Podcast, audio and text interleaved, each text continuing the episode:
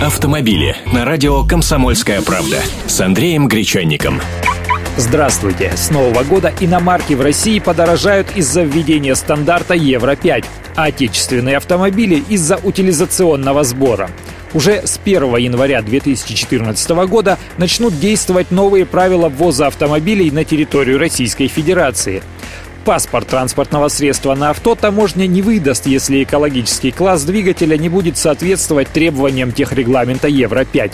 Все базы данных, в которых содержатся сведения об одобрениях типов транспортных средств, о ранее выданных сертификатах соответствия экологическому классу, а также других подобных документов для определения экологического класса колесных транспортных средств будут обновлены. С европейскими машинами здесь все понятно. Это их стандарт, и для легковых автомобилей он действует в Евросоюзе аж с 1 сентября 2009 года. Что произойдет с автомобилями из США и Японии, пока не ясно. Сертификация этих стран не имеет реестров соответствия.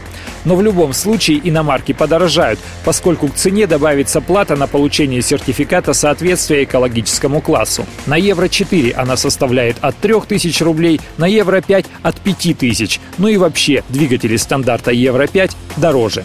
А в это время, с 1 января, утилизационный сбор, который раньше платили только импортеры автомобилей из-за рубежа, начнут платить и российские автопроизводители. Размер сбора зависит от класса автомобиля. Например, за легковушку с объемом двигателя до 2 литров компании придется заплатить в казну 26 тысяч рублей. Соответственно, вырастет и цена автомобиля. Не будет же продавец заниматься благотворительностью.